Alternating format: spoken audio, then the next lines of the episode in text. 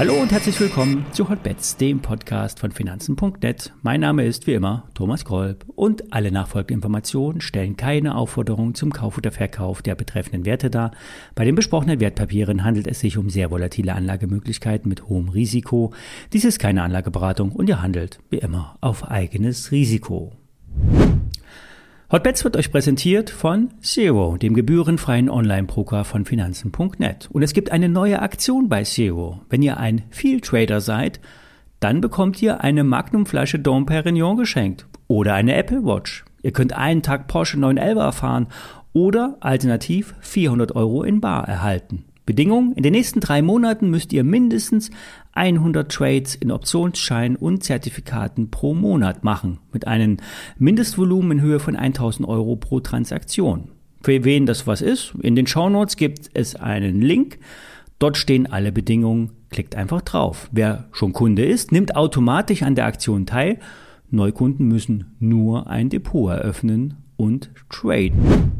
Kommen wir zum Markt. Der DAX, der versucht seinen Boden zu verteidigen.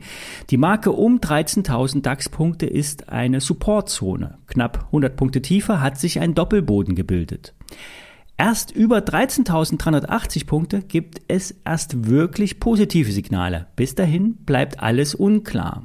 Auf der einen Seite sind die Auswirkungen der Rezession klar abzulesen. Die Unternehmen neigen dazu, den Ausblick verhaltener zu formulieren. Wirklich harte Zahlen kommen erst Mitte Juli. Dann startet die Q2-Berichtssaison, traditionell mit den Banken, die ja derzeit eher bescheiden laufen. Auf der anderen Seite nützt auch eine Rezession, denn die Fed könnte dann von ihrer aggressiven Politik abweichen. Die Volatilitätsindizes signalisieren Anspannung im Markt. Es ist also unter der Erdkruste richtig was los. Das Halbjahresende steht nämlich an. Reallokation nennen das die Profis, ein Umschichten in den Assetklassen. Aufhübschen der Portfolios wird ja auch den Fondsmanagern immer wieder nachgesagt. Aus Chartformationssicht besteht durchaus die Chance auf eine Erholung, aber erst ab 13,4 grob gesagt. Ziele wären dann kurzfristig 13,7 und über 14.000 Punkte. Der deutsche Markt hat die Erholung der amerikanischen Indizes gar nicht so richtig mitgemacht. Hier gibt es also Nachholpotenzial. Auf der anderen Seite kann das Zurückbleiben auch negativ interpretiert werden. Bei den Nebenwerten kann SFG Energy mit einem Folgeauftrag punkten. Ein kanadischer Explorer will mobile äh, Stromversorgungsgeräte im Wert von 1,8 Millionen Euro, nein, kanadischen Dollar, das sind rund 1,3 Millionen Euro, äh, bestellen. Die Geräte werden in diesem Jahr geliefert und gehen damit im laufenden Geschäftsjahr in die Bücher. Bei den Geräten ähm, werden bis zu vier Solarzellen äh, mit einer Brennstoffzelle kombiniert. Damit dann wird dann, äh, wird dann eine ökologische Energieversorgung gewährleistet. Wenn die Wetterbedingungen kein, keine Stromversorgung über die, die Solarzellen zulassen, wird die Brennstoffzelle aktiviert. Und die Geräte können auch mit einer Fernwartung kostengünstig überwacht werden, brauchen also keine regelmäßige Betreuung, können autark aufgestellt werden und über die Lebensdauer lassen sich somit Betriebskosten sparen. Und vor allen Dingen wird kein Diesel gebraucht. Hendrik Leber, äh, Gründer und äh, Geschäftsführer von Arcades, einem deutschen Fondsmanager und Vermögensverwalter, ist äh, begeistert von SFG Energy. Leber ist Value Investor nach dem Warren Buffett Modell. Er investiert, um zu bleiben. Er setzt auf innere Werte, also Value for Money, und das sieht er bei SFG Energy.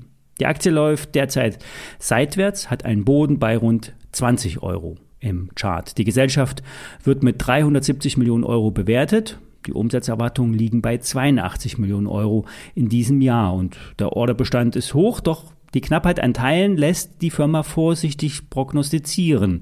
Die Experten erwarten das laufende Geschäft in line. Die Profitabilität soll äh, über Preiserhöhungen erreicht werden. Die Kunden scheinen das ja mitzumachen, was der aktuelle Auftrag äh, ja belegt. Bis 2025 will SFG Energy deutlich wachsen. Statt 80 Millionen sollen dann 350 bis 400 Millionen Euro in den Büchern stehen, bei einer strategischen Marge von mehr als 15 Prozent. Aktuell steht die Kennziffer noch unter 10 Prozent und die Geschäftsausweitung, die muss erst auch nochmal bestätigt werden. Warburg Research äh, sagt kaufen, Kursziel 34 Euro. Der Nebenwertepapst Gerion Kruse erwartet Schwankungen in den Quartalsergebnissen, sieht aber die Gesellschaft aus Bayern gut aufgestellt und im Geschäftszweck ist das auch durchaus im Zeitgeist. Ja, jetzt hoffen wir mal, dass die Verbraucherpreise nicht so aus dem Ruder laufen und somit die Notenbanken nicht hektisch werden müssen. Das war's für heute. Heute nur eine Aktie. Die Details zum Field Trader Bonus findet ihr in den Show Notes. Wir hören uns morgen wieder. Bis dahin.